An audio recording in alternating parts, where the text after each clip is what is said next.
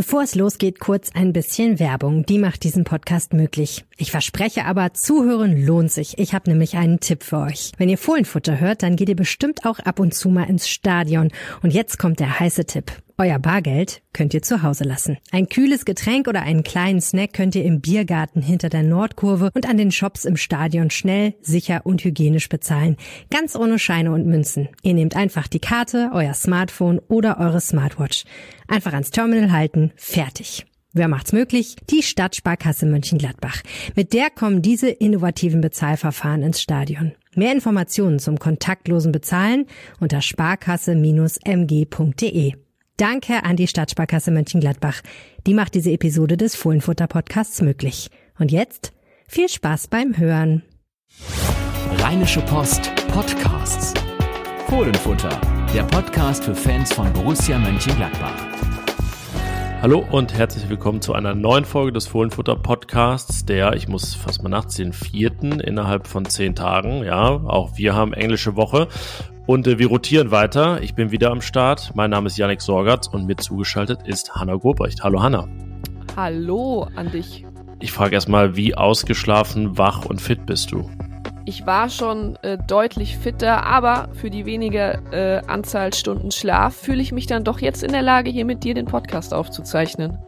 Ja, wunderbar. Es ist 13.38 Uhr in dem Moment, in dem ich diese Worte ausspreche. Wir sind äh, ja eine Weile schon zurück aus Darmstadt, aber auch nicht so lange, denn äh, wir haben uns dort auf den Weg gemacht gestern Nachmittag, haben Borussias Pokalspiel beim SV Darmstadt verfolgt und Hanna haben eine 1 zu 2 Niederlage gesehen. Borussia ist raus aus dem DFB-Pokal, aber ähm, wir wären fast gar nicht reingekommen ins Stadion, denn äh, wir wurden man muss es so sagen, für Studenten gehalten. Ja, ob das jetzt ein Kompliment ist oder nicht, äh, das muss jeder selbst beurteilen. Aber ähm, wir mussten vor dem Spiel in ja ein kleines Häuschen, um da unsere Tickets sozusagen für die Pressetribüne abzuholen. Und ja, wir hatten gerade eine Sekunde den Raum betreten und dann äh, haben uns da zwei nette Damen angelächelt und meinten, ja, äh, da drüben geht's zu den, zu den Sportkursen. äh, da mussten wir erstmal sehr lachen, waren auch kurz verwirrt und dann meinte ich, wie, äh, ist hier Yoga angesagt oder was? Und dann, ja, äh, war es wohl so, dass vor uns schon einige Erstsemester ähm, aus Darmstadt äh, da aufgetaucht sind, die da irgendwie ihre ersten Sportkurse äh, hatten. Und äh, ja, dann haben wir denen erklärt, nee, nee, wir sind hier da, um äh, ein Fußballspiel zu verfolgen. Und ja, das war dann ein, ein herzlicher Empfang. Sie haben sich auch dafür entschuldigt, aber ja, wir haben das ja mit Humor genommen.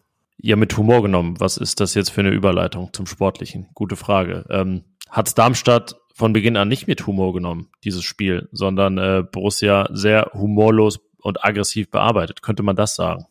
Ja, so, so könnte man es definitiv sagen. Es war ja, das muss man sagen, ich meine, wir haben uns ja, wir hatten ja auf der Autofahrt äh, drei Stunden Zeit, uns zu überlegen, was uns da jetzt so in Darmstadt erwarten könnte. Ja, und ich glaube, es ging auch einigen Gladbach-Fans so, dass so diese Ansetzung und dann auch, dass man eben um 2030 spielt, dass es das Live-Spiel in der ARD ist, das war ja alles irgendwie so angerichtet, dass das jetzt äh, ja für Darmstadt ein großer Pokalabend werden könnte, weil man ja irgendwie bei Gladbach äh, immer damit rechnen muss, dass eben ja solche Spiele, wie sie gestern Abend dann äh, passiert sind, geschehen und dass man dann eben auch bei einem Zweitligisten ähm, in der zweiten Runde des Pokals ausscheidet. Ja, es gibt ja so drei Themenblöcke, die dieses Spiel geprägt haben. Einmal natürlich das Sportliche, dann diverse Verletzungen und Fehlentscheidungen. Ich würde sagen, wir fangen einfach mal mit dem Sportlichen an. Das sagt Daniel Farke ja auch immer, dass er am liebsten darüber redet. Und da hat man, wie gesagt, eine Borussia gesehen, die ähm, die ersten 20 Minuten verpennt hat, wie Luca Netz sagte. Und ich finde, das ist dann schon höchst seltsam, wenn eigentlich ja wir, die Fans, irgendwie alle, die Borussia Mönchengladbach gut kennen, genauso was erwarten und ja auch jeder weiß, wie Darmstadt beginnen wird und trotzdem passiert es einfach so. Also das äh, fand ich sehr seltsam, habe ich ja Daniel Farke auch nach dem Spiel gefragt, warum das so ist und er meinte, naja, es ist ja so, äh, Borussia wird diesen Favoritenstempel nicht los und äh, ja, ist es dann schwierig, plötzlich äh, die Mannschaft zu sein, die den Gegner auffrisst, äh, wie er sagt, und äh, dann überrascht. Also, naja, im Prinzip äh, gibt es aus seiner Sicht kein Überraschungspotenzial für Borussia, aber es hätte ja Hanna wahrscheinlich Optionen gegeben, trotzdem besser in dieses Spiel zu kommen. Woran lag es denn, dass Borussia das nicht geschafft hat? Ja, das ist das, was du Daniel Farke gefragt hast, was äh, ich auch die Spieler äh, versucht habe zu fragen. Luca Netz war tatsächlich ähm, der einzige, der auf dem Weg äh, vom Spielfeld in die Kabine was sagen wollte. Andere, also ob jetzt Lars Stindl, äh, Marvin Friedrich, Nico Elvedi, ähm, ja, die habe ich versucht anzusprechen, aber die haben gesagt, nee, äh, sorry, heute nicht. Also da wollte keiner was sagen. Und es ist ja das, was du auch gerade schon so ein bisschen geschildert hast, dass bei Gladbach immer wieder diese gleichen Probleme auftreten, eben dass sie gegen Gegner, die sich komplett in die Zweikämpfe werfen. Und das hat Darmstadt ja ab der ersten Minute gemacht mit dem Publikum im Rücken, das dann äh, jeden Zweikampf auch total gefeiert hat. hat. Wir haben es vor uns mitbekommen. Wir hatten äh, ja vor uns äh, Darmstadt-Fans, die Sitzplätze hatten, die haben aber die meiste Zeit gestanden, so dass wir zwischendurch auch stehen mussten, um überhaupt irgendwas vom Spiel mitzubekommen. Ähm, sie können irgendwie alle bei Gladbach, ob jetzt Spieler oder Trainer, nach dem Spiel immer relativ gut diese Probleme beschreiben, aber erklären kann sie dann eben keiner. Und da waren wir jetzt auch ähm, gestern Abend dann wieder an einem Punkt, wo wir uns gefragt haben, ist es eben dann doch wieder diese Einstellungssache, dass man sich so leicht den Schneid abkaufen lässt, muss man dann vielleicht mal von den eigenen äh, fußballerischen Überzeugungen, dass man ein Spiel ruhig von hinten aufbaut, eben dann auch mal abgehen, um da erfolgreich zu sein. Ich meine, es hat bei Gladbach auch einfach bis zur äh, 37. oder 38. Minute gedauert, bis da überhaupt der erste Torschuss abgegeben wurde. Und da muss man sagen, hätte Darmstadt ja auch schon 2 zu 0 führen können. Ähm, der Ball, der dann an die Latte ging, äh, ja, der hätte auch gut und gerne mal einschlagen können. Ja, es ist ein bisschen so ein, wie kommen wir mit unseren Defiziten durch und ähm, wie steht es, wenn wir sie überwunden haben? In Bremen stand es 0-3 und äh, in Darmstadt zum Glück für Borussia nur 0-1. Deswegen hätte diese Phase ab der 37., wie du gerade sagtest, ja auch letztendlich zum Erfolg führen können. Da gab es ja gute Chancen. Da gab es dann direkt nach der Pause den Ausgleich durch Luca Netz äh, zu einem Zeitpunkt, den wir ja gemessen an dem, was wir gerade gesagt haben, fast als untypisch beschreiben würden, dass Borussia da aus der Pause kommt und direkt den Ausgleich macht und äh, danach ja auch wirklich eine nicht so schlechte Phase hat. Ähm, das waren dann nicht die klaren Chancen in dem Sinne, dass Torschüsse abgegeben wurden, sondern häufig fehlte dann mal ein Meter. Nator Gumu, Startelfdebüt gefeiert, hatte da viele Hereingaben, die dann ja keinen Abnehmer fanden. Marcus Thuram hatte da vielleicht nicht das, das beste Spiel, was äh, die Effizienz dahingehend angeht, aber es war ja eigentlich bis kurz vor dem 1 zu 2 dann so, dass man sagt, ja, das ist hier, das ist hier offen. Borussia kann jetzt vielleicht auch gleich das Tor machen, aber dann kommt ja das Defizit, weshalb man sich eben als Borussia, finde ich, nicht darauf zurücklehnen kann, ja, wir machen hier unser Ding, es wird schon gut gehen, weil das, was wir können, können wir so gut, dass das reicht. Ähm, dafür macht man einfach zu viele klare Fehler. Ähm, und das war beim 0-1 der Fall und das war dann auch beim 1 zu 2 der Fall. Und ja, das, das reicht gegen Darmstadt nicht, wie man sieht. Und das reicht dann halt auch gegen äh, viele Gegner einer höheren Klasse nicht, ähm, wenn man letztlich doch zu viele zu klare Torchancen zulässt. Also alle, die gestern auf dem Platz standen, haben irgendwie ihren Teil dazu beigetragen, dass das nicht funktioniert hat. Natürlich bei dem äh, vor dem 1-2 auch super unglücklich, dass Tobias Sippel dann so einen Ball spielt, aber der darf ihm so nicht passieren und er hatte ja auch schon vorher so mit dem Ball am Fuß den einen oder anderen Wackler. Ähm, ja, die ganze Abwehrreihe sah dann defensiv, fand ich, auch nicht gut aus. Also da war zumindest ähm, jetzt nicht beim 1-2, da ist man halt einfach ungeordnet, wenn so ein Fehlpass kommt. Aber ähm, überhaupt, wenn man das ganze Spiel betrachtet, gab es da für mich auch äh, zu viele Szenen, ja, wo die Darmstädter einfach schneller am Ball waren wo sie eben äh, gezeigt haben, dass sie eine Runde weiterkommen wollen. Und wobei Gladbach, also es war ja vor dem 0 zu 1 auch deutlich zu sehen, da kam niemand so richtig auch nur in die Nähe des Balles. Klar, Marvin Friedrich hätte mit der Grätsche da noch die Chance gehabt, alles irgendwie zu verhindern, aber da waren die Darmstädter eben immer einen Schritt schneller, haben es clever gemacht und eben auch vor allem diese Effizienz vor dem Tor an, an den Tag gelegt, die Gladbach da nicht hatte. Und äh, fünf Schüsse aufs Tor von Gladbach. Ja, davon ist einer reingegangen von Luca Netz. Aber das ist dann eben auch einfach über 90 Minuten zu wenig, um äh, ja erfolgreich zu sein. Ja, und äh, zwei Tore in Darmstadt kassieren, dann zweimal zurückkommen. Äh, das schafft vielleicht Wolfsburg gegen Gladbach, aber das schafft Gladbach dann ähm, in dem Fall nicht gegen Darmstadt. Ich finde, bei den Innenverteidigern hat man es auch gesehen. Also Marvin Friedrich mache ich da an den vergangenen Wochen eigentlich seltener einen Vorwurf. Das war ja in Wolfsburg auch schon so. Da sehe ich zumindest dieses Bemühen. Da ist es dann vielleicht manchmal eher so, dass er gewisse Dinge auch mit dem Ball nicht so elegant und gut lösen kann, aber er probiert es. Also er hat dann schon dieses Strandslige manchmal, auch wenn dann diese Grätsche beim 0-1 äh, daneben geht. Aber bei Nico Elvedi ist es so ein Ding.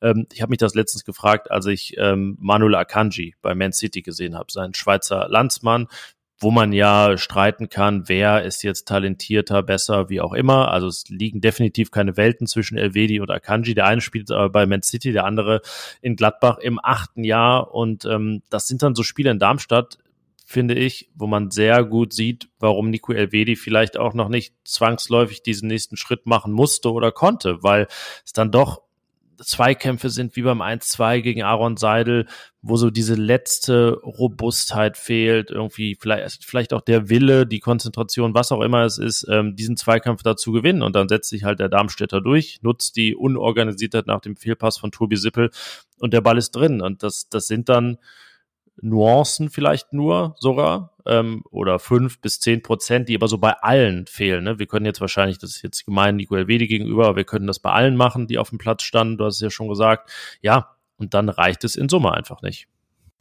Ja, und äh, Daniel Farke, das haben wir ja auch vor dem Spiel spekuliert, äh, wie wird er denn eventuell seine Startelf verändern? Er hat es dann zweimal, gebra äh, zweimal gemacht. Er hat Luca Netz reingebracht und äh, Nathan Ngumo.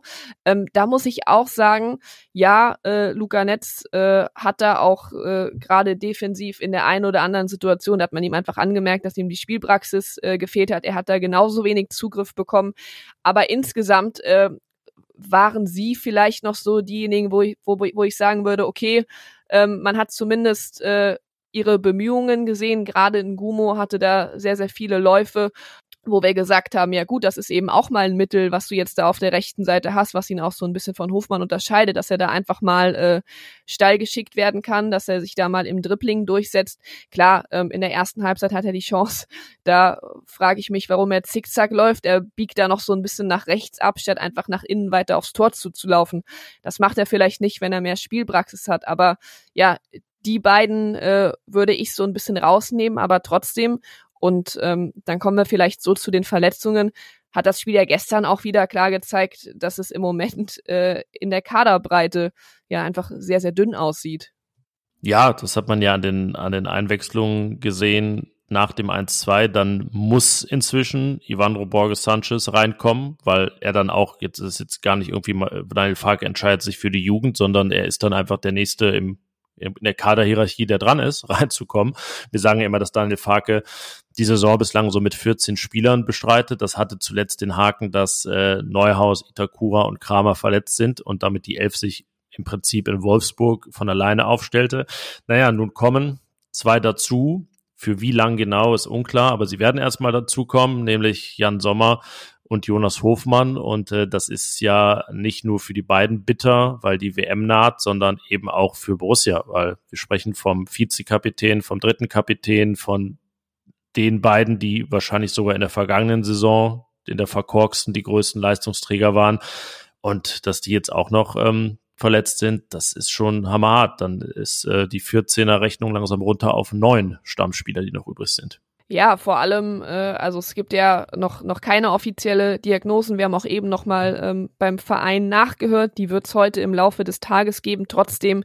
Und äh, ja, ich konnte heute Nacht da noch in Darmstadt äh, mit dem ein oder anderen äh, sprechen. Sieht's halt so aus, als ist es, sei es bei Jan Sommer eine, eine Bändergeschichte, das konnte man ja auch schon sehen. Äh, das Umknicken hat mich eigentlich genau an die Szene von Christoph Kramer im Derby erinnert. Also da wird irgendwas in Mitleidenschaft ähm, gezogen worden sein würde jetzt äh, Bayern Sommer da äh, nicht sagen, dass seine WM-Teilnahme gefährdet ist. Ich bin natürlich kein Arzt, ähm, aber bei Jonas Hofmann könnte das, äh, gerade wenn äh, die Schulterverletzung dann eben doch ein bisschen schwerer ist, ja, durchaus sein, dass er da um sein WM-Ticket äh, zittern müsste. Und das wäre natürlich jetzt, ja, für Borussia, sage ich mal, egal, aber äh, für Jonas Hofmann wäre das natürlich eine ganz, ganz bittere Geschichte. Ja, dann kommen noch so persönliche Tragödien im Prinzip dazu. Ich meine, Ko Itakura hätte sein WM-Ticket ja auch ähm, sicher mit Japan. Da weiß man auch nicht so richtig, wie der Wettlauf gegen die Zeit ausgeht und ob es überhaupt so eine ganz realistische Chance gibt ähm, und wie es sich dann, wie Adi Hütter immer gesagt hat, ausgeht am Ende. Ähm, ja, deswegen äh, weiß man jetzt eigentlich noch besser, oder? Wie wahrscheinlich die Startelf gegen Frankfurt am Samstag aussehen würde. Ja, äh, ich möchte noch gerade ergänzen, also bitte, dass das äh, keiner falsch versteht. Äh, Jonas Hofmann wäre natürlich immens wichtig, wenn er Daniel Farke noch bis zur Winterpause zur Verfügung steht oder bis zur WM-Pause. Aber ja, äh, für ihn persönlich wäre es dann natürlich einfach nur am bittersten, wenn er dann ja nicht nach äh, Katar reisen kann. Und ich würde sagen, ja, wenn am äh, Samstag gegen Frankfurt da beide nicht spielen können, dann werden wir da die gleiche Startelf haben äh, oder fast die gleiche wie gestern Abend. Also dann wird Tobias Sippel im Tor stehen. Da gibt's ja, da gibt's ja wirklich keine äh, Zweifel. Und äh, ja, für Jonas Hofmann wird dann ein Gumo spielen müssen, weil Patrick Herrmann, ja. das hat ja auch die Entscheidung von Daniel Farke gezeigt, äh, muss sich da wohl gerade auch äh, hinter ein Gumo anstellen. Ja, also im Prinzip wären dann die Startelf-Änderungen Sippel für Sommer, wohl Benzebaini für Netz, da gehen wir mal trotz des Treffers von aus und äh, Stindel für Hofmann, denn Stindel hat ja Platz gemacht für Ngumu, der das Startelf-Debüt ja. feierte. Also sind es dann nominell drei, aber im Vergleich zu bestimmten Formationen, die es da gegen Darmstadt gab, eigentlich nur eine Änderung. Ja, so kann man so kann man zusammenfassen. Es ist aber auch kompliziert gerade mit dem ganzen Personal. Ja, viel darf nicht mehr passieren bei Borussia. Ähm, sonst wird's dann, glaube ich, richtig äh, kritisch. Ähm, darf man sehr gespannt sein. Vielleicht können wir kurz ein paar Sätze über Nathan und Gumu verlieren, bevor wir den letzten angekündigten Themenblock zum Darmstadt-Spiel abarbeiten.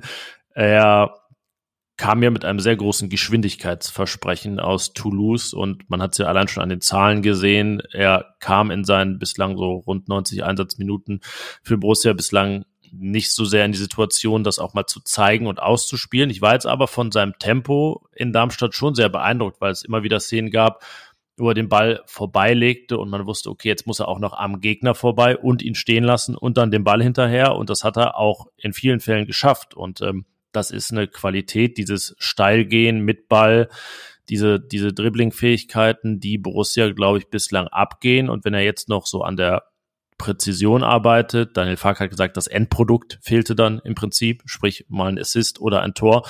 Dann sah das schon ganz gut aus. Ja, ich würde auch behaupten, wenn er es jetzt irgendwie schafft, äh, mehr Spielzeit zu bekommen und auch in so einen Rhythmus zu kommen, dass äh, es da auch nicht allzu lange dauern dürfte, bis dann ja einfach äh, was Zählbares, also dann eine Vorlage oder auch ein Tor dabei rausspringen. Ich war auch sehr gespannt, weil naja, man muss ja sehen, klar, wir sind äh, sehr häufig beim Training, bei jeder öffentlichen Einheit, aber das, was wir dann äh, da sehen, also wenn da Abschlussspiele stattfinden, sind die meistens nicht übers ganze Feld, ähm, meistens äh, nicht nur in der Breite, sondern auch in der Länge verkleinert.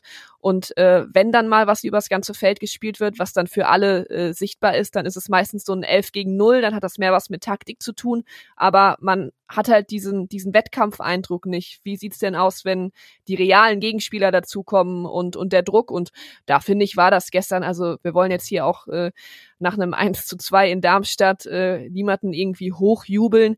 Aber äh, ja, ich würde sagen, ein ganz, ganz ordentlicher äh, Einstand, der ja vielleicht auch äh, mehr verspricht. Ja, vielleicht bis zur WM-Pause ein bisschen äh, Spielpraxis einfach noch sammeln, zwangsläufig ja vielleicht auch, äh, wenn Jonas Hofmann dann fehlt und glaube ich einfach gut die Wintervorbereitung nutzen. So eine richtige Vorbereitung hat er ja auch nicht gehabt mit Borussia. Die Saison lief ja schon und dann äh, ja, denke ich, kann das auch äh, richtig gut werden dann ab dem neuen Jahr. Es ist ja sicherlich so, dass man einem jungen Spieler dann auch noch ein bisschen mehr Zeit geben muss. Ja, der dritte Themenblock, Fehlentscheidungen. Es ist ja eigentlich das Zeitalter, in dem man so richtig nicht mehr darüber reden muss. Ähm, jetzt muss ich mit Thomas schon nach dem Wolfsburg-Spiel drüber reden, dass es da einen Elfmeter, ja, hätte geben sollen, können, vielleicht sogar müssen für Borussia. Noch klarer war es dann in Darmstadt, als äh, Yannick Müller, mein Vornamensvetter, Markus Thüram, ja, umgegrätscht hat, oder? Also so plump kann man es ausdrücken. Ja, das war so. Also Markus Thüram war an der Grundlinie an der Grundlinie auf dem Weg in, in Richtung Tor. Ich glaube nicht, dass er da jetzt hätte äh, selbst abgeschlossen. Wahrscheinlich äh, hat er vor, irgendwie den Ball äh, zurückzulegen. Ja, und dann wird er da von hinten äh, umgekrätscht. Ja, Robert Schröder, das ähm, hat Daniel Farke erzählt und äh, das hat auch Markus Thüram äh, auf dem Weg zum Bus dann, dann kurz gesagt, äh, ist nach dem Spiel in die Kabine gegangen, hat sich äh, dafür entschuldigt, hat zugegeben, dass es ein Elfmeter gewesen war, ja, aber das nützt Klappbach jetzt natürlich nicht. Also die Szene war so eindeutig, da müssen wir jetzt auch gar nicht sagen, äh, ja, ist ein Kann-Elfer, nee, es war ein klarer Muss-Elfer. Aber ähm, das nimmt natürlich jetzt auch hier so ein bisschen Wind aus der Diskussion. Ich behaupte jetzt einfach mal, selbst wenn Gladbach diesen Elfmeter bekommen hätte und wenn sie getroffen hätten, ich glaube, Darmstadt hätte das gestern trotzdem gewonnen.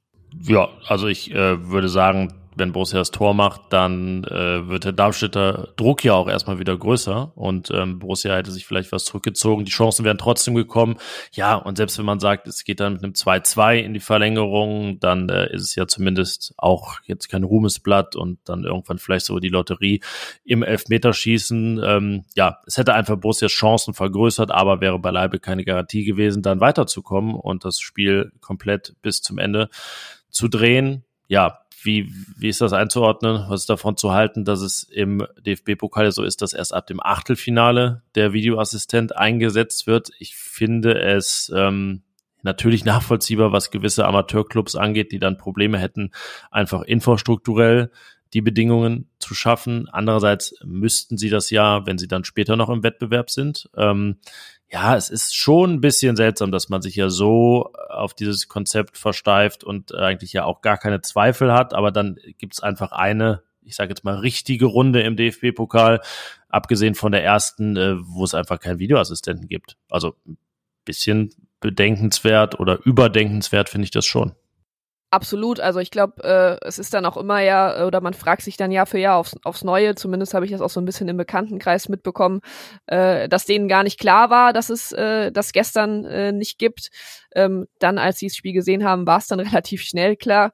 Ich find's auch komisch, vor allem wenn du halt dann in, ich weiß nicht, du kannst natürlich auch nicht machen, dass du sagst, ja, okay, in Darmstadt ähm, also das Spiel findet in Darmstadt statt und da findet sonst auch alle zwei Wochen in der zweiten Liga der Videobeweis statt und da können wir es machen, also machen wir es da und dann äh, spielt irgendein äh, Regionalligist oder wer auch immer oder ein Drittligist zu Hause und dann gibt's die Möglichkeiten nicht und dann sage ich jetzt mal, gewinnt Gladbach gestern das Spiel, weil der Videobeweis dort eingesetzt wurde, aber ein anderer Verein verliert das Spiel, weil der Videobeweis vielleicht nicht eingesetzt werden konnte. Also ja, das wäre dann auch irgendwie Wettbewerbsverzerrung. Wenn, dann müsste es natürlich überall möglich sein, hat aber, du hast es gesagt, gerade in der ersten Runde ja vor allem damit zu tun, dass es auch finanziell äh, und infrastrukturell gar nicht umsetzbar wäre für die Vereine. Hat einen Beigeschmack, aber äh, ja, wer sind wir, um, äh, um das entscheiden oder ändern zu können? Ja, wir erwähnen es jetzt deshalb ja auch in Minute 23 des Podcasts. Deswegen die Gewichtung hat dann schon einen, einen Sinn in dem Fall. Ich fand es aber auch in manchen Szenen sogar oldschool-mäßig ganz nett, mal zu wissen, okay, jetzt kam der Steilpass, aha, keine Fahne hoch, jetzt kann man die Szene bis zum Ende gucken und je nachdem, was dann passiert, dann hat das auch Bestand. Also man hat nicht mehr so dieses, ja, okay, lass jetzt die mal den Angriff zu Ende spielen, dann wollen wir mal schauen, was passiert, weil man eh weiß, äh, der die, der Finger des Schiedsrichters geht an den Kopfhörer, an, an sein Headset und dann wird erstmal äh, mit Köln gesprochen. Also ja, der Oldschool-Charakter war jetzt auch nicht so verkehrt und deswegen, äh, ja, wie gesagt, deswegen dieser Punkt dann auch als allerletzter, was das Darmstadt-Spiel angeht. Oder haben wir noch vielleicht so zwei Sätze mit Blick auf das zu sagen, was jetzt folgt für Borussia? Also auf jeden Fall kein Pokal-Achtelfinale, eine englische Woche weniger. Ja, das ist richtig. Das hätte ja aber dann erst so das nächste Jahr tangiert. Jetzt sind es noch fünf Bundesligaspiele in gut drei Wochen, also auch recht knackig, was, was das angeht. Ähm, ich habe ja geschrieben in meiner Analyse, dass es doch eine recht große Aussagekraft hat für die Bundesliga, eben weil ja auch Daniel Farke gesagt hat, Darmstadt ist für ihn so ein virtueller Bundesligist, vielleicht sogar stärker als manchen Team aus dem unteren Drittel, weil jetzt das Selbstvertrauen ganz anderes ist und äh, sie deshalb anders auftreten. Und ähm, wenn ich jetzt an so Spiele gegen Bochum denke, ähm, die noch bevorstehen, also ich wüsste als VfL Bochum, was ich zu tun hätte, ja. Ja, ja, absolut. Also das ist ja, war ja gestern dann wieder ein Lehrbeispiel dafür. Und äh, Gladbach reist nach Bochum, finde ich vom Stadioncharakter, ähnlich so wie gestern in Darmstadt. Ähm, ja, klar, also äh, da sollte man jetzt äh, gesehen haben, wie man Gladbach wehtun kann. Ja, äh, was heißt es jetzt für Samstag äh, für Frankfurt? Ähm, klar, irgendwie, du sagst es, man, man kann jetzt diese Niederlage nicht so leicht abhaken, weil es ja eben Probleme sind, die im Liga-Alltag auch oft genug auftreten und das gestern halt wieder so eine komplette Warnung war oder es einfach nach hinten losgegangen ist. Aber trotzdem muss man die Niederlage ja schnell abhaken, weil äh, ja, das nächste Spiel äh, steht schon in wenigen Tagen bevor. Also nicht leicht abhaken, aber schnell abhaken, können wir sagen. Das ist doch ein schönes äh, Schlusswort für die Darmstadt-Analyse. Ja, und äh, wir gehen zum Yoga. Jetzt im, im, im, an der Uni. Äh, genau. Ja. ja, aber es war auf jeden Fall kein, kein Yoga-Spiel, würde ich sagen. Das war Anti, Anti-Yoga, könnte ja. man sagen. Ja, wir machen jetzt, äh, ich habe ja unsere Podcast-Frequenz hier erwähnt, wir machen jetzt auch eine Art Premiere. Ähm, ich äh, verabschiede dich während der Podcast läuft und äh, wir switchen jetzt gleich über und ich äh, begrüße einen Gast. Also sage ich erst einmal äh, danke, Hanna, für deine Ausführungen und äh, du bearbeitest weiter Borussias Spiel gegen Darmstadt und alles, was es sonst noch so zu sagen gibt. Und äh, in dem Sinne dann Tschüss an dich. Ja, so machen wir es und äh, jetzt erstmal viel Spaß beim weiteren Zuhören. Ja, Hanna hat sich verabschiedet. Dafür ist mir jetzt zugeschaltet Nick Steiger. Hallo Nick. Hallöchen, Janik. Ja, du bist äh, freiberuflicher Sportjournalist, Experte für Eintracht Frankfurt und den SC Freiburg. Und wenn wir jetzt auf den Spielplatz schauen, wissen wir natürlich, über welchen Club wir mit dir reden wollen, denn Borussia Mönchengladbach empfängt am Samstag um 18.30 Uhr Eintracht Frankfurt, nicht den SC Freiburg in der Bundesliga. Und ähm, ich würde mal sagen, rein tabellarisch ist es ja jetzt nicht so untop-Spiel wenn der Sechste gegen den Fünften spielt. Und ähm, ansonsten, glaube ich, können wir auch einiges erwarten. Das werden wir gleich mal zusammen eruieren. Äh, ich weiß, du warst zu Gast bei uns vor dem Frankfurt-Spiel im Mai. Und äh, da haben wir recht viel natürlich über Adi Hütter gesprochen, der seine letzten Tage als Gladbach-Trainer erlebte. Ich glaube, wir müssen jetzt nicht mehr so viel über Adi Hütter sprechen, oder? Also Frankfurt hat das Thema noch länger und weiter hinter sich gebracht. Ja, ich denke, wir brauchen nicht mehr über Adi Hütter zu sprechen. Das Thema ist in Frankfurt schon ein bisschen länger erledigt eigentlich, auch wenn äh, Hütter selbst es noch mehrfach aufgemacht hat. Aber ich denke, auch in Gladbach dürfte das Thema jetzt erledigt sein. Ihr habt einen guten neuen Trainer gefunden und solltet mit dem eher in die Zukunft schauen. Ich denke, ein Blick zurück auf Hütter macht da wenig Sinn. Nee, und der stilistische Switch war ja auch sehr groß, deswegen geht's ja eigentlich gerade darum, diese Zeit auch äh, stilistisch, fußballerisch äh, schnell hinter sich zu lassen in Gladbach, was ähm, ja mehr oder minder gut gelingt, er ergebnismäßig manchmal auch. Ähm, wie würdest du es bei Eintracht Frankfurt jetzt gerade beschreiben in dieser Saison? Der Start war ja nicht so doll. Jetzt ähm, bin ich fast geneigt zu sagen, da kommt zumindest ein Team der Stunde, wenn nicht sogar das Team der Stunde nach Gladbach. Jetzt mal Union Berlin außen vor gelassen, aber da sind es ja vor allen Dingen die Ergebnisse, die es zum Team der Stunde machen. Boah, Team der Stunde finde ich fast zu hart, also zu viel, wenn man bedenkt, dass wir quasi zwei Spieltage vorher, also mit wir meine ich die Eintracht natürlich, ähm, zwei Spieltage vorher 3 zu 0 von Bochum geklatscht wurden. Ähm, ist mir Team der Stunde zu viel, zumal man gegen Tottenham dann auch verloren hat. Äh, es war halt dieser starke Sieg gegen Leverkusen und gut im Pokal ähm, haben wir uns ein bisschen eleganter angestellt und haben die Stuttgarter Kickers, äh, hat die Eintracht mit 2 zu 0 rausgeworfen. Aber ja, also die Eintracht ist momentan so ein bisschen wackelig, aber eigentlich in guter Form, wenn man dieses Bochum-Spiel jetzt rausrechnet. Da gebe ich dir recht. Aber ist sie also auf dem Weg zum Team der Stunde und will das am Samstag in Gladbach untermauern? Na, ich hoffe es doch mal. Ähm, ja, also die Eintracht hat das Potenzial dazu, diesen Weg jetzt zu gehen. Ich glaube, man hat sich gerade wieder so ein bisschen gefunden. Es immer noch so ein bisschen schwer, weil so ein bisschen unklar ist, was ist jetzt eigentlich der Plan. Auch in taktischer Sicht. Ähm, Glasner hat gegen Bochum nochmal auf Viererkette umgestellt, ist damit krachend gescheitert, aber die Frage ist halt, liegt es an der Viererkette? Meiner Meinung nach nicht. Also meiner Meinung nach ist es kein Systemproblem, sondern mehr ein Formproblem in der Defensive. Die Offensive ist sehr stark. Also die Offensive ist eine der besten Offensiven der Liga. Aber defensiv läuft's nicht so richtig und scheinbar äh, lässt sich das einfacher kompensieren in der Dreierkette, weshalb dann die Defensive sich in der Dreierkette stabiler verhält als in der Viererkette. Und deshalb scheint es aktuell dieses Dreierkettensystem zu sein, was ja auch Adi Hütter schon von Nico Kovac damals tatsächlich übernommen hatte und seitdem bei der Eintracht so ein bisschen rumschwirrt. Also ist das Torverhältnis von 21 zu 17 nach Spieltagen, nach zehn Spieltagen durchaus aussagekräftig. Also das passt vorne wie hinten. Das ist relativ aussagekräftig zum aktuellen Spiel der Eintracht, genau, ja. Ja, lass uns doch mal vielleicht hinten anfangen. Da ähm, ist es ja vor allen Dingen Tuta zuletzt gewesen, der so ein paar Spiele hatte, wo man dachte, hm, was ist da mit ihm los? Hat er Gelb-Rot auch in Tottenham gesehen. Jetzt äh, hat äh, Smolcic äh, ein bisschen mehr Einsätze bekommen, zuletzt der, der junge Kroate und äh, hat sogar im Pokal jetzt sein erstes Tor gemacht. Ähm, ja, wie, wie ist so das äh, Defensivgefüge bei der Eintracht? Jetzt, ähm, je nach Verein würde man ja sagen, muss man die Schienenspieler noch mitnehmen. Ähm, Philipp Kostic's Abgang tangiert hier aber am allermeisten sicherlich die Offensive. Ja, das ist ganz witzig, weil ähm, es wurde häufig darüber diskutiert, was Philipp Kostic Abgang jetzt mit der Eintracht macht und irgendwie, dass die Defensive noch schwächer wird und die Offensive noch besser wird, war etwas, was wenige gesagt haben. Ich kann mich zu den Glücklichen zählen, die gesagt haben, dass ich glaube, dass die Offensive besser wird, weil man variabler wird, was jetzt bisher sich bisher sich so bewahrheitet hat. Äh, muss natürlich dauerhaft nicht sein, vor allem wenn man jetzt versucht, die defensive Stabilität dazu wiederherzustellen. Ähm, ja, es war defensiv. Tuta hat so ein bisschen Leistungsschwankungen gehabt, aber auch Evan Dika ist nicht so richtig in Form gewesen bisher. Er ist eigentlich auch deutlich besser, als er es jetzt gezeigt hat. Ähm, Smolcic ist, ja, hat jetzt mehr Spielzeit bekommen, hat auch im, im Pokal den, den Einsatz bekommen, weil Dika mal eine Pause brauchte. Aber ich sehe jetzt nicht, dass Smolcic längerfristig auf viel Einsatzzeit kommt, weil man halt egal ob Dreier- oder Viererkette, Smolcic ist eigentlich auch niemand für die zentrale Position.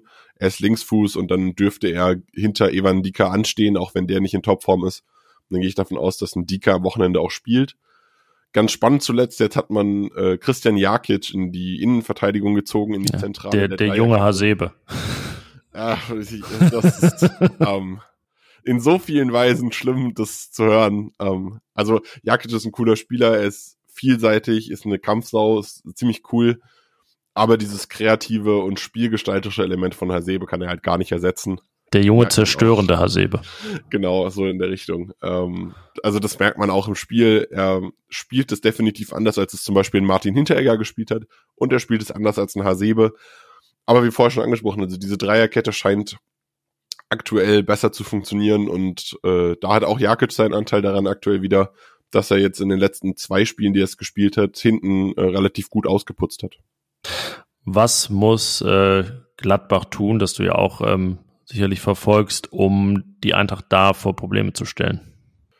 Der Eintracht den Ball geben ist, glaube ich, ein äh, sehr probates Mittel bisher gewesen. Ähm, man findet unter Glasner mehr Möglichkeiten mit dem Ball, aber noch deutlich weniger, als man sollte. Und man ist vor allem stark in schnellen Umschaltsituationen, wenn man sich zurücknehmen kann. Also gutes Beispiel ist, es ist nicht ohne Grund so, dass die Eintracht die Mannschaft ist, die Union Berlin besiegt hat, weil man es geschafft hat, Union zu zwingen zu spielen und dann quasi wie Union selbst Union ausgekontert hat. Und das spricht halt auch so ein bisschen für die Eintracht. Also man kriegt es sehr gut hin, den Gegner in Situationen zu zwingen, in denen er was machen muss und dann dagegen zu agieren. Ähm, also wenn ich mir anschaue, äh, Marseille haben wir 1-0 gewonnen, auswärts äh, 38% Ballbesitz. Gegen Union Berlin hatte Union Berlin 53% Ballbesitz. Ich glaube, ja, das was ja so ziemlich das einzige Spiel sein, in dem Union mehr Ballbesitz hat. Horrende Zahlen sind für Union geradezu, ja. Ja, und das ist so ein bisschen der Spielstil, den die Eintracht aktuell, also eigentlich schon länger gerne spielt, aber auch unter Glasner aktuell so ein bisschen perfektioniert hat. Ich glaube, wenn Gladbach da so ein bisschen es schafft, äh, Frankfurt zu zwingen, was ja eigentlich gar nicht Gladbach-Fußball ist. Also eigentlich ist das Selbstverständnis bei Gladbach selbst Fußball spielen zu wollen. Ähm, und bei Daniel Farke ja auch. Und das ist der Plan jetzt geworden. Aber ich glaube, in dem Spiel äh, ginge es dann eher darum, pragmatisch zu sein und dem Gegner den Ball zu geben. Ja, nun ist es aus Gladbacher Sicht leider so, dass das in äh, Wolfsburg beispielsweise eher ein bisschen nach hinten losgegangen ist, dass man dann äh, passiv geworden. Das ist ja dann auch oft so, dass irgendwie der Switch nicht so richtig gelingt. Und der, äh, ja, wie Farke immer sagt, der viele Ballbesitz ja auch die erste und beste Art der Verteidigung ist für Gladbach und äh, den Gegner vom Tor wegzuhalten, also auf die ganz profane Art und Weise. Wenn der Gegner den Ball nicht hat, kann er kein Tor machen. Ähm, ja, aber wie, wie wird die Eintracht reagieren, wenn Gladbach da jetzt ihn in, in den Ball gibt? Also er wird jetzt nicht an der, an, am Mittelkreis liegen und, und unberührt sein. Also es ist ja schon jetzt eine andere Konstellation, die Eintracht gegen Gladbach als die Eintracht gegen Union. Was erwartest du da am Samstag für ein Spiel? Ich gehe tatsächlich davon aus, dass Gladbach die spieldominante Mannschaft sein wird. Äh, Gladbach wird das Spiel machen wollen und auch müssen, weil halt die Eintracht sich nicht so aktiv daran beteiligt. Ja, und dann kommt so ein bisschen drauf an, wer sein Spiel durchgedrückt bekommt. Also schafft es die Eintracht, äh, sich in Kontersituationen zu arbeiten zum Beispiel, oder ist Gladbach dahingehend auch zu sicher? Also ich kann mir vorstellen, dass Gladbach sehr vorsichtig spielen wird. Nicht im Sinne von, dass man ähm, sich nicht traut, offensiv zu agieren, aber dass man behutsam. Genau, dass man eher noch mal ein paar Pässe mehr spielt und wartet und den Gegner laufen lässt. Gerade bei der Eintracht aktuell äh, viele Verletzte, gerade defensiv extrem viele Probleme auch mit Fitness gehabt. Hasebe, Rechtsverteidigerposition, Linksverteidigerposition. Gefühlt fällt andauernd irgendwer aus und dann halt die vielen englischen Wochen. Ich glaube, da sind alle relativ platt eigentlich also nicht platt, platt, aber wenn man den Gegner viel laufen lässt, dann kriegt man ihn vielleicht dazu, dass er schneller müde wird als jetzt jemand, der voll im Saft steht. Also jetzt kein Spiel, das Gladbach von vorne weg dann so gewinnt, sondern vielleicht auch erstmal abwartet, ähm, versucht stabil zu stehen, erstmal die Dinge geschehen lassen und dann ähm, ja vielleicht irgendwie die Eintracht müde machen. Ja, das wäre so das, was mein Ziel wäre, wenn ich Gladbach-Coach wäre und mir überlege, wie ich die Eintracht schlagen will, ja. Ja, dann lass uns mal über die Offensive sprechen. Ähm, ja, das kann sich ja wirklich sehen lassen. Ähm, allein Kolumuani ist natürlich so einer der gefeiertsten Zugänge in der Bundesliga. Vielleicht so Kandidat für den Rookie des Jahres, könnte gut sein ich weiß nicht, ob äh, Sadio Mané da, da gilt, oder? Ob man da ein gewisses Alter haben muss, aber das wäre jetzt zumindest einer meiner Kandidaten. Ja, Daichi Kamada trifft momentan am laufenden Band, egal ob per Standard oder, oder aus dem Spiel. Ähm, wie hat sich denn, das ist ja eine Frage, die natürlich jetzt dann auch äh, so bundesweit interessiert, überregional äh, Mario Götze eingefügt ins, ins Spiel der Eintracht? Der Eindruck ist ja jetzt äh, von mir aus der Distanz, dass er ihm das ganz gut gelungen ist, obwohl ich jetzt vor einiger Zeit jetzt nicht gedacht hätte, dass Mario Götze ein potenzieller Eintracht-Spieler ist. Ja, das ist ganz spannend, weil er es nämlich auch eigentlich nicht ist. Also er ist so ein bisschen schwierig. Götze funktioniert aktuell relativ gut im Gesamtkonstrukt, aber er funktioniert ja auch, also wenn man sich zum Beispiel die Scorerwerte anguckt, äh, um es mal ganz basal zu halten, auch nicht auf dem Niveau, wie man es erwartet hätte. Aber er bringt einfach dieses Gefahrenelement mit rein quasi. Sowas, was früher Kostic war, wo man sagt, okay, wenn der den Ball am Fuß hat, dann muss der Gegner einfach nochmal so ein Ticken aufsam, äh, aufmerksamer auf ihn sein, ihm so ein bisschen mehr Aufmerksamkeit schenken und dadurch werden dann woanders Räume auf. Äh, das wird mit, mit Götze so ähnlich, also das funktioniert so ähnlich aktuell mit ihm. Ähm, was bei ihm ganz spannend ist, dass er sein Tempo, also er ist ja relativ langsam, aber das fällt gar nicht so krass auf. Also man kriegt das relativ gut ins Konzept eingebunden, dadurch, dass Kolumani relativ schnell ist. Ein Lindström spielt auch viel dann auf der anderen Seite und ist extrem schnell.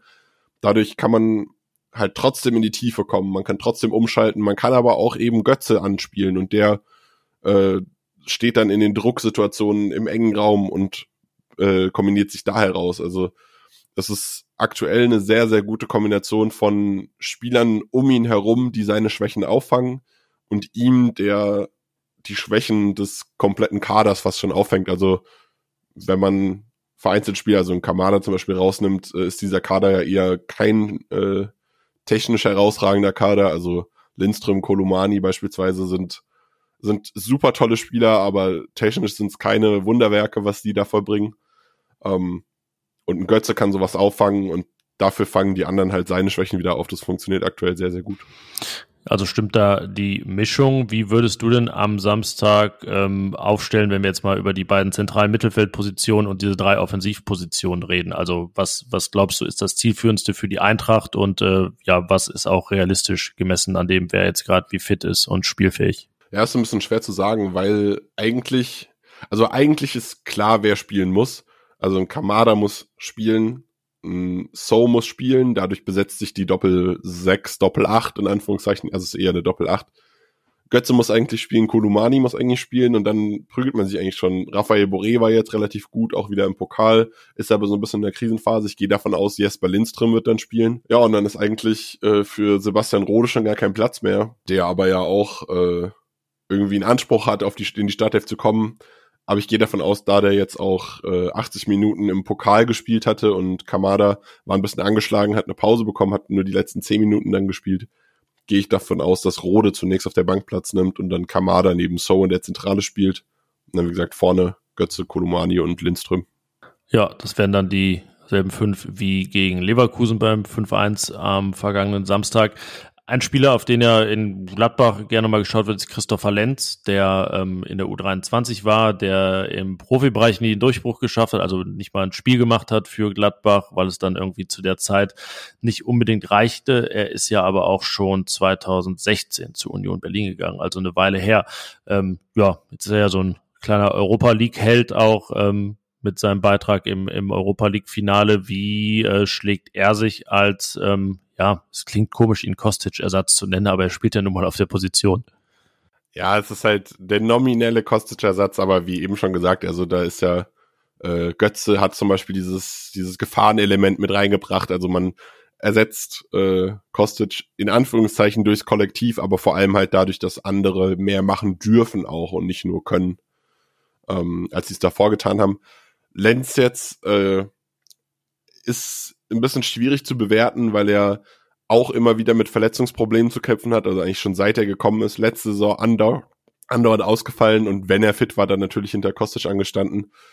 Jetzt bräuchte man ihn eigentlich, aber er kommt immer noch nicht so richtig in die Fitness rein, hat immer wieder Probleme. Äh, zu seinem Glück gilt das selber aber auch für Luca Pellegrini, den Kostic-Ersatz, der tatsächlich als Ersatz von Turin kam ja, die Wechsel. Ich gehe davon aus, dass am Wochenende Pellegrini spielt, weil im Pokal Lenz gespielt hat. Ja, er macht sich eigentlich ganz gut. Er findet jetzt so langsam, also gerade so Leverkusen war das erste Spiel, wo ich so ein bisschen Hoffnung geschöpft habe, auch gegen Stuttgart, findet so langsam in die Form, dass seine Flanken wieder ankommen, seine Standards ganz okay sind, wenn er mal welche schießt. Äh, das sind Dinge, die mir bisher sehr gut gefallen haben.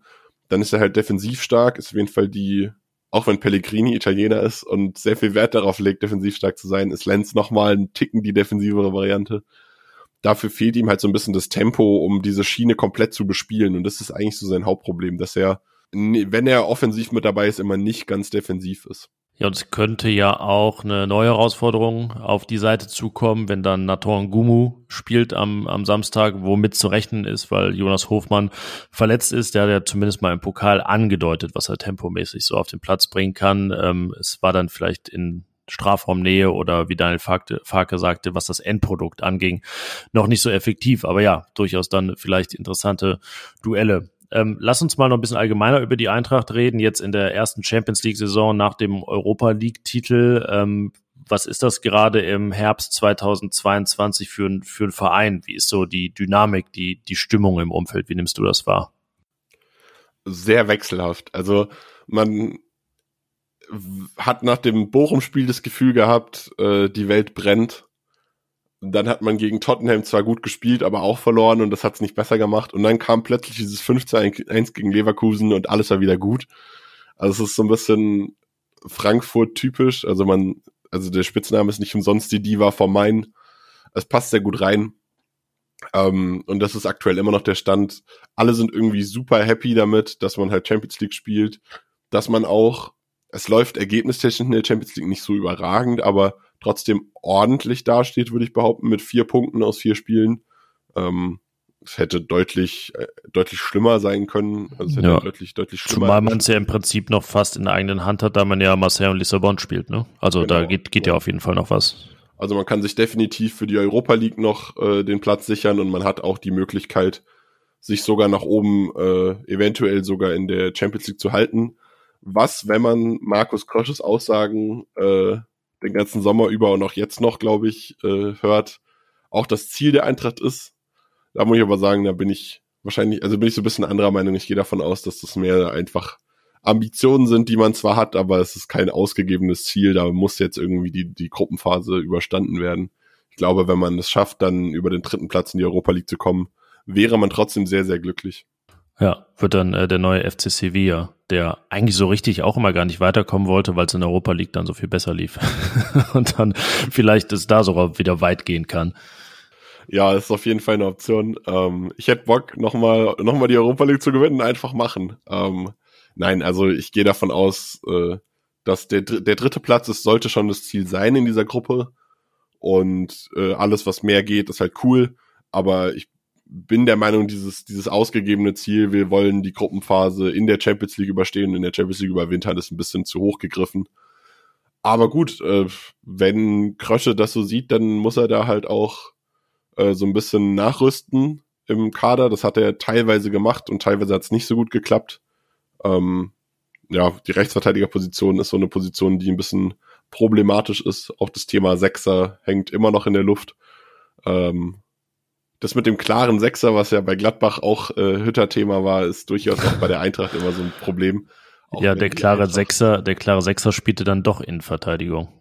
Ja, genau. Womit ja eigentlich zu rechnen war, weil das hat er auch auf Schalke getan.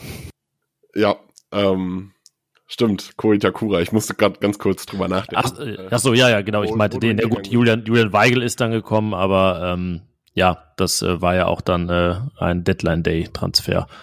Ja, das fand ich bei Gladbach tatsächlich ganz spannend, dass man Koitakura holt mit dem klaren Ziel, ihn auf sechs spielen zu lassen, was er ja auch wollte scheinbar. Es war ja auch sein Wunsch, einen Verein zu finden, wo er dort spielen darf. Und dann kommt er und spielt sich doch in der Innenverteidigung fest. Das war ganz lustig. Ich fand's äh, auch so ein bisschen unverständlich, muss ich sagen. Weil von, von Gladbach aus quasi. Ja, also, genau, dass das Gladbach so agiert hat, da ja. Hm. Also, ich fand's halt mutig zu sagen, wir holen Itakura für die sechs, aber hab mich sehr gefreut für ihn.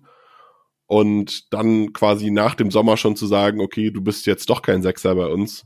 Ja, ich glaube, das hat sich vielleicht auch Itakura ein bisschen anders vorgestellt. Klar, mit der Verletzung sowieso. Aber ja, ich weiß nicht, was er persönlich dafür, darüber denkt, dass er jetzt doch wieder Innenverteidiger spielt. Da kannst du wahrscheinlich mehr drüber sagen. Ja, so richtig, was er denkt, weiß ich nicht. So, so nah bin ich nicht an ihm dran. Der ist ja äh, auch noch nicht so auskunftsfreudig und jetzt ja sowieso ähm, seit ein paar Wochen ähm, nicht wirklich greifbar. Aber es wird auf jeden Fall spannend, wenn er zurückkommt, weil ja keiner da so über alle Zweifel erhaben ist. Also er hat äh, in der Innenverteidigung natürlich die Möglichkeit, dann wieder Marvin Friedrich zu verdrängen. Nico Elvedi muss sich strecken. Ähm, ich bin mir auch noch nicht so sicher, dass Weigel und Kone auf der Sechster bis Saisonende wirklich jedes Spiel zusammen machen. Also es wird auf jeden Fall spannend, wenn er wieder da ist, aber es dauert halt noch eine Weile, weil er vor der WM nicht wiederkommen wird und äh, man das dann erst im Januar im Prinzip erfährt. Wird denn bei der Eintracht im Winter was passieren? Also ist es das, das Ziel, du hast ja die Rechtsverteidigerposition angesprochen. Äh, es war ja auch immer mal Thema Jordan Bayer, ob der vielleicht eine Option für Frankfurt ist, der ist dann äh, in Burnley äh, gelandet und jetzt äh, könnte man ja sagen, mein Gott, Stefan Leiner spielt gar nicht in Gladbach. Ist das vielleicht so ein Thema? Boah, ich glaube, es gibt ähm, bei, bei, bei aller Freundschaft wenig Spieler, die schlechter zu Glasner passen als Stefan Leiner. ähm, und ich bin mir gerade nicht mal sicher, ob die sogar mal zusammen gearbeitet haben bei Salzburg oder so. Aber ähm, boah, ich glaube, das ist nicht der Spieler, den, den Glasner da sucht. Das kann ich mir nicht vorstellen ähm, bei Bayer war so ein Ding, angeblich hat ja die Eintracht gesagt, er ist ihnen nicht gut genug. Da habe ich mir dann gedacht, okay, du kannst jetzt einen John Bayer ausleihen oder du holst halt niemanden. Und am Ende haben sie halt niemanden geholt und dann war diese Position offen und deshalb habe ich mich äh, so krass darüber gewundert.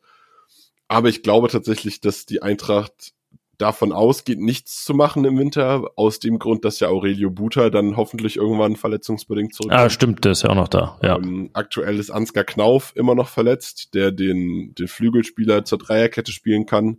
Da spielt sich jetzt gerade äh, Erik Junior Dina Ebimbe fest, der eigentlich auf der Acht spielen sollte, wo jetzt Kamada seinen Platz gefunden hat.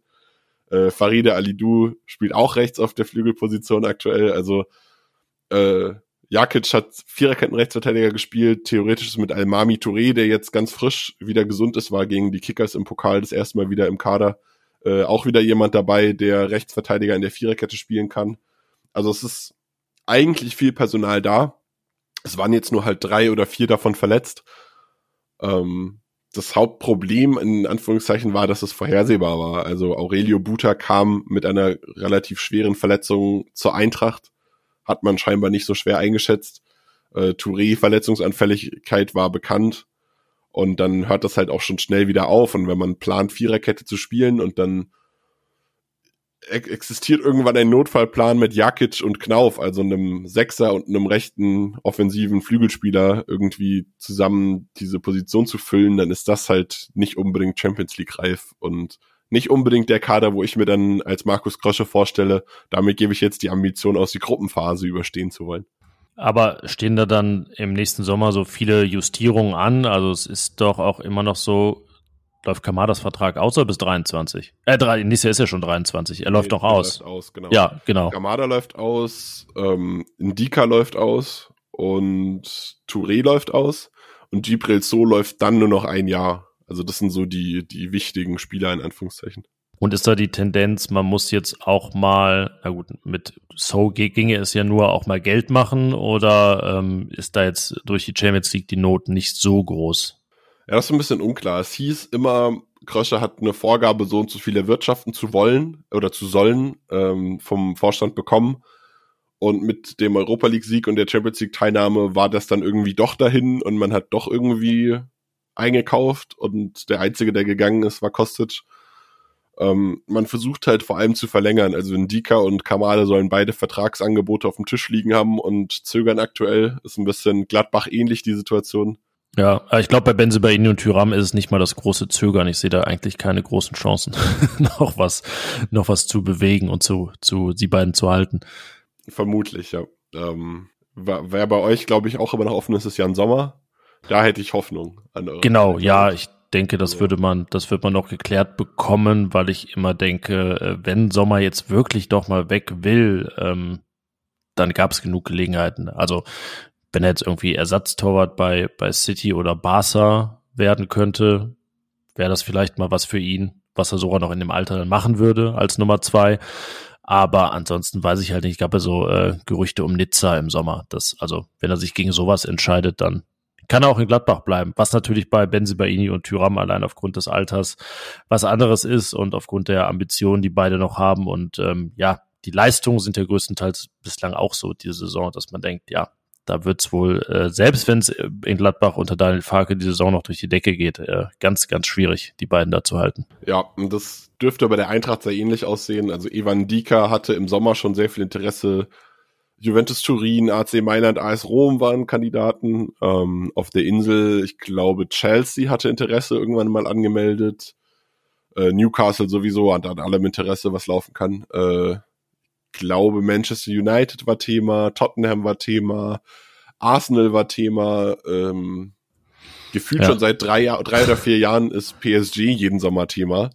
Also ich kann mir nicht vorstellen, dass Evan Dika bei der Eintracht verlängert und äh, Kamada, sind wir ehrlich, also wenn der die Saison so weiterspielt, dann spielt er nächste Saison bei einem konstanten Champions League Team und nicht mehr bei der Eintracht. Ich würde bei Ndika und Benzobaini jetzt, wenn du die Clubs nennst, gar nicht ausschließen, dass diese sogar treffen nächsten Sommer. Also, da weißt du, dass beide plötzlich bei Juve spielen oder so. Also ist irgendwie so, weißt du, so Güteklasse, irgendwie ähnliches Level und äh, Vereine, die da Interesse haben. Also, wer weiß. Es könnte sehr gut passen, ja. Ja, du kennst es vom letzten Mal. Jetzt haben wir, haben wir über das geredet, was wir erwarten für ein Spiel, wie die Konstellation ist. Jetzt äh, wollen wir natürlich noch den üblichen Ergebnistipp haben. Du darfst vorlegen. Das wird schwierig, weil, wie eben gesagt, ich glaube, die Eintracht dürfte in dem Spiel das Team sein, was eigentlich besser passt, was den Gegner, der Gegner ist quasi maßgeschneidert, der Gegner, wie die Eintracht ihn haben will. Und deshalb bin ich fast zu zuversichtlich in dem, in dem Punkt, dass die Eintracht was holt, äh, was mir wieder so ein bisschen Sorgen macht. Also ich würde tatsächlich auf ein 3 zu 1 für die Eintracht gehen, wenn ich was tippen müsste. Ich ähm, sage, es nähert sich ein bisschen an, geht gut hin und her. Ich weiß jetzt noch nicht, wer dann vorlegt und wer nachlegt, aber ich sage 2 zu 2. Ist auf jeden Fall ein fairer Tipp. ja, also ich, ich glaube auch tatsächlich, dass äh, es nicht, nicht so unwahrscheinlich ist. Wäre außergewöhnlich, weil in der Liga hat Borussia bislang nie zweimal die gleiche Tendenz nacheinander gehabt. Man hat ja 2-2 in Wolfsburg gespielt, aber das äh, Pokalspiel ist natürlich jetzt dazwischen. Das äh, ermöglicht vielleicht dann auch zweimal ein Unentschieden in Folge. Ähm, ja, ist äh, oft sehr pendelnd, ist auch äh, dievenhaft möchte man fast sagen. Es äh, ist ja auch manchmal die launische Diva vom Niederrhein. Also ja, die Diven dann unter sich am Samstag. Aber ich würde sagen, das ist ja mal so ein 18:30-Spiel in der Bundesliga, wenn ich jetzt eigentlich mich sonst mehr mit Dortmund, Bayern, Bremen, wem auch immer, Köln befassen würde, dann äh, und trotzdem gerne Bundesliga schaue, dann glaube ich, kann man sich das mal ganz gut ansehen. Auf jeden Fall. Ich glaube, das wird ein sehr attraktives Spiel ähm, in Sachen Spannung. Auch wenn ich ein 3-1 getippt habe. Also ich gehe nicht davon aus, die Eintracht zieht mit drei Toren voraus und dann hängt Gladbach hinterher und schießt ein Ehrentor oder so, sondern das dürfte ein lange spannendes Spiel werden. Und ähm, ich glaube auch, dass das, äh, es ist, ich übertreibe jetzt vielleicht ein bisschen und am Ende wird, wird mir das ein bisschen um die Ohren fliegen, aber ich glaube, das ist so ein Spiel, was tatsächlich so ein, am Ende der Kategorie Werbung für den Sport fällt, weil das wirklich unterschiedliche Ansätze sind, sehr unterschiedliche Teams sind, die aber beide in ihren Themen relativ gut sind und da echt äh, spannend ist, wie die, wie die agieren, wenn sie aufeinandertreffen. Ja, wenn du mich fragst, sehe ich auch eher fast 3-3 als 1-1 Potenzial. Also sowas würde ich auch nicht ausschließen, dass es dann irgendwie richtig hin und her geht und irgendwie, äh, weiß nicht, beide mal führen und dann am Ende irgendwie noch, noch ein spätes Tor. Also ja, ich würde sagen, können wir uns drauf freuen. Ähm, ich weiß gar nicht, bist du, bist du vielleicht vor Ort? Ich habe frei am Samstag. Ich habe tatsächlich Urlaub, deswegen sehe ich es nur im Fernseher. Ähm, ich bin tatsächlich nicht vor Ort, weil ich arbeiten muss an dem Tag. Ähm, also ich arbeite im Fußball, aber Entsprechend werde ich das Spiel auch gucken bei der Arbeit und äh, das ist sehr luxuriöse Situation für mich. Aber ich kann entsprechend, weil ich in den Wochenenden immer beschäftigt bin, leider nicht ins Stadion gehen. Entsprechend bin ich bei der Eintracht aktuell nur sehr, sehr selten mal zu, zu sehen. Ja, ja gut, ich kann auch nur ins Stadion, wenn ich, wenn ich arbeiten muss und dann zum Beispiel in Darmstadt unterwegs bin an einem späten Dienstagabend. Ja, Samstag wie gesagt nicht, deswegen dann äh, ich vom Fernseher, du auch vom Fernseher arbeitend und dann äh, ja Mal schauen, ob äh, beide das bestätigen, was wir jetzt hier so an Vorschusslorbeeren verteilt haben. Aber ich bin guter Dinge. Ich würde zum Ende noch mal ein kurzes äh, Appell raushauen an alle Gladbacher. Ähm, ich glaube, dass ihr auf einem echt coolen Weg seid. Ihr habt einen richtig guten Trainer und ich glaube, dass das langfristig funktionieren wird. Und egal wie dieses Spiel am Wochenende ausgeht, selbst wenn die Eintracht gewinnt und nächste Woche noch gegen Union wird noch mal ein ekliges Spiel dann vielleicht. Und dann hat man vielleicht möglicherweise nach Darmstadt, Frankfurt und Union echt schlechtes Gefühl. Lasst euch nicht entmutigen. Ich glaube, der Weg, den Gladbach aktuell geht, ist richtig gut. Und ich glaube, dass die Entwicklung, die Gladbach macht, ähm, von den letzten Jahren in die richtige Richtung geht. Lasst euch nicht davon entmutigen, dass vielleicht jetzt drei schlechte Spiele oder nicht mal schlechte Spiele, sondern drei unerfolgreiche Spiele in Folge kommen könnten, sondern ähm, pusht es weiter und freut euch auf das, was danach kommt. Ja, da will ich fast gar nichts mehr entgegnen, oder? Also wenn das von, von außen kommt, dann äh, glaube ich, hören das Gladbach-Fans sehr gerne und ähm, ja, gucken, ob sie deinen Appell beherzigen, wie es dann, wenn es dann am Samstag schief geht, er ergebnismäßig. Aber ähm, ja, ich glaube, der grundsätzliche Glaube an den Weg unter Daniel Fark ist auf jeden Fall da, gerade mit den Erfahrungen, die man ja auch gemacht hat, jetzt unter Rose und Hütter. Das ist etwas, wo man in Gladbach äh, deutlich besser hinterstehen kann. Aber ja, es äh, wird nicht rückschlagsfrei ablaufen und dann vielleicht auch mal ähm, ja, gar nicht mal diese Saison schon, schon zünden, sondern erst in der nächsten, vielleicht sogar erst in der übernächsten mal schauen. Ja kadermäßig dann auch noch äh, viel zu klären. Aber ja, ist interessant, das mal von außen zu hören, wie da so der Blick drauf ist. Ja, dann würde ich sagen, ich habe hab dir gesagt, wir brauchen ungefähr eine halbe Stunde, dann wollen wir mal nicht groß überziehen. Danke, Nick, dass du dir die Zeit genommen hast. Gerne wieder. Vielleicht ja auch, wenn Freiburg äh, zu Gast ist in Gladbach. Da bist du ja auch Ansprechpartner. Ja, sehr gerne. Ich bin immer wieder gerne bei euch dabei. Ja, coole Sache.